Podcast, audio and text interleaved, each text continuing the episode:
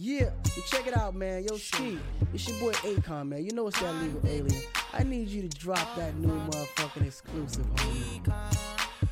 Slim Shady. I see the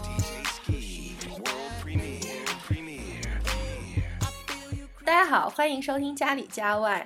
那这一期节目呢，我们的主播娜娜家里有点事，她回加拿大了，所以呢，今天我们迎来了新的嘉宾 Olivia。你好好，见到你很高兴。so please introduce yourself. Okay. Um, hello, my name is Olivia Kinney. Um, I grew up in the United States in America. Um, and right now I am teaching English at Shantou Daxue 嗯， for one year. And I'm really happy to be to visit Kunming for a little bit. 但是你为什么会选择在中国工作呢？因为我要, uh, I want to become fluent in Chinese. And uh, 我喜欢中国.啊、w h a t was your major？ uh, my major was psychology or 心理学. 哦，所以就是你会觉得教育 education is related to psychology。 Yeah, so um, 在美国，um, 而我回家的时候，我要 um, 在学校工作。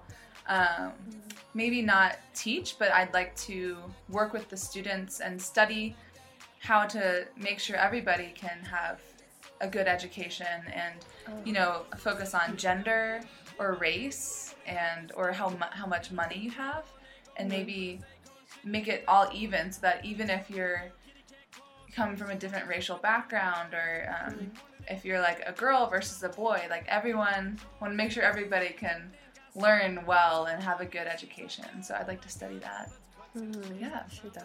好，那我有一些问题是关于 what's the differences between Chinese universities and American universities。 美国上大学不是说我们选择大学了就选择专业，是适应一段时间，最晚是可以大二才选择专业，是这样吗？对对所以你的意思是 I don't want to choose uh the majors major. immediately. Yeah, yeah, yeah. 所以在在我美国大学，um, at the end of your second year, your sophomore year, that is when you have to decide 你专业是什么。嗯 Yeah, yeah. Because the first two years, you can decide early. You can mm. come in knowing what you want to do, mm. or you can wait until the very end of those two years to decide. Because the idea is that, you know, you don't you don't really know. You don't have to know yet. You just you want to take the classes and figure out what you want to do first, and then. Mm. Um, as you take more classes and learn more and meet people and talk, then you can sort of figure out more what you want to do rather than right out of high school, like I know what I want to do, you know. So um, I mean, each university is a little different. Sometimes you can decide at, at the end of your third year, oh. even. Um, but some it's earlier, some it's later, um, and you can often change too. So like, I was an anthropology major. Hmm. I don't know how to say it in Chinese. Hmm. Um, and then I switched to psychology. Oh. Yeah. So you can switch even after you decide. 哦，但是如果是说 the first two years，、呃，你会上一些很 common 的一些 classes 吗？ yeah, the common or like general like requirements. So general requirements means that everybody who goes to the school has to take some of these classes. Like maybe at my school, um, at Whitman College in Washington State, we had to take some art classes, um, some general literature classes, and a science class, and these things. But it's not. You still have extra time hmm. to take other classes hmm. that might be for your major. Hmm. So you take your general classes, and then you also have, and you can take those general ones all four years. Oh. 哦，So it's not like you you have to take the these general requirements the first two years. You can take it first, second, third, or fourth year. You just have to be Oh. done with it by the time you graduate. 如果 if you don't have a major, mm-hmm. how to find a job？Like some colleges, some universities, mm-hmm. you go into a very specific program, like mm-hmm. um, med school, medical school, if you want to become a doctor. You take very specific things, and you're on that track to to become a doctor or to become um, maybe something very specific like that, or like, or like even a teaching, a teacher. a teacher. um, if you know, like, I want to be a teacher, then you can go to a college for that specifically.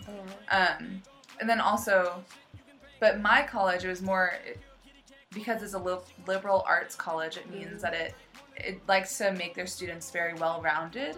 So that's why you have to take art classes. You have to take science classes, um, things like that. So maybe a language class too. So you get to know all these different areas, and so. What I think that's really good, but also if you go to a liberal arts college, you sometimes don't know what kind of jobs you can get because it's not job focused. It's just about expanding your knowledge and becoming more um, like feeling different things out. Whereas a different place, like med school or something, you can't feel a lot of things out. Like you're you're learning to become a doctor, right? 啊，我有一个问题，就是我们选择大学的时候，家长会干预的比较多，或者是，呃，we usually ask for some prestigious relatives。你们选择大学的时候，是你自己去做选择吗？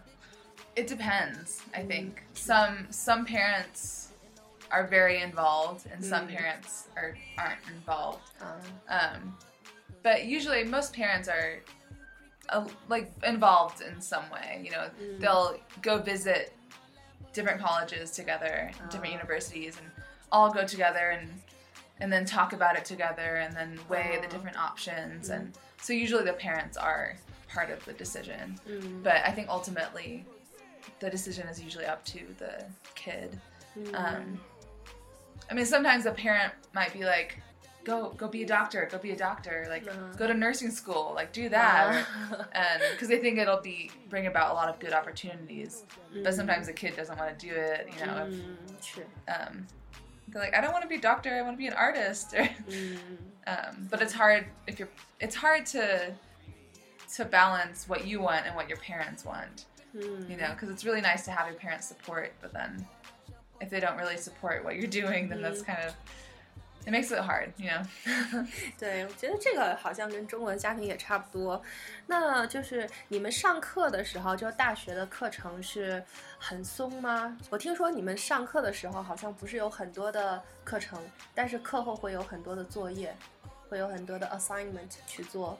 yeah yeah well it that also depends on what kind of school you go to so like um well the dash like each class that kind of thing and it's not a lot maybe like 20 people in a Oh. class but often maybe like 10 10 or 15 or even like 5 sometimes. Mm.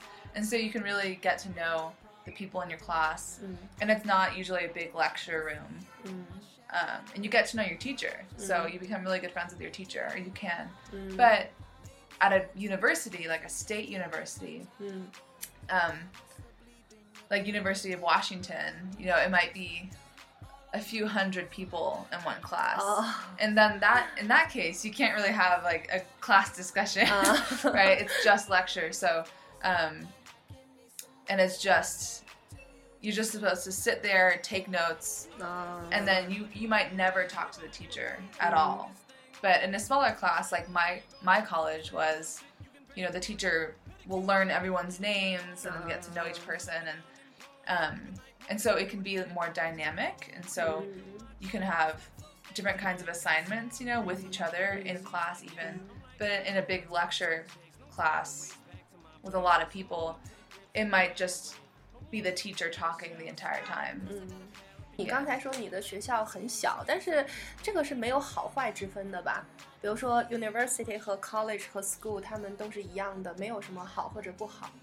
Uh, usually universities are like pro- usually bigger mm. and often associated with like a state like mm. university of iowa university of texas uh-huh. and they're like 30000 people uh-huh.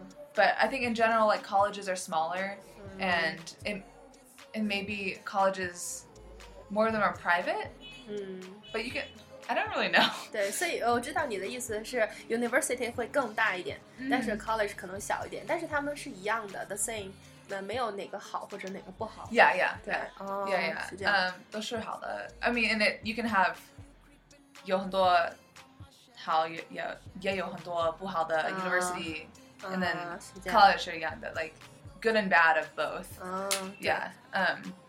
好，好，对，就是在大学里边，好像是上课很严。比如说，在中国的一些大学，你现在上的那个学校有没有学生逃课，就是 skip the class？Right. Um. 因为在嗯大的学校，嗯 maybe like a university, you know. 嗯 But 有的老师，嗯，把他们的，嗯 ，power PPT like 啊 PowerPoint 嗯，在呃呃上网上课啊，在网上，网上，嗯所以如果你那呃不上课，你可以 t get the notes online.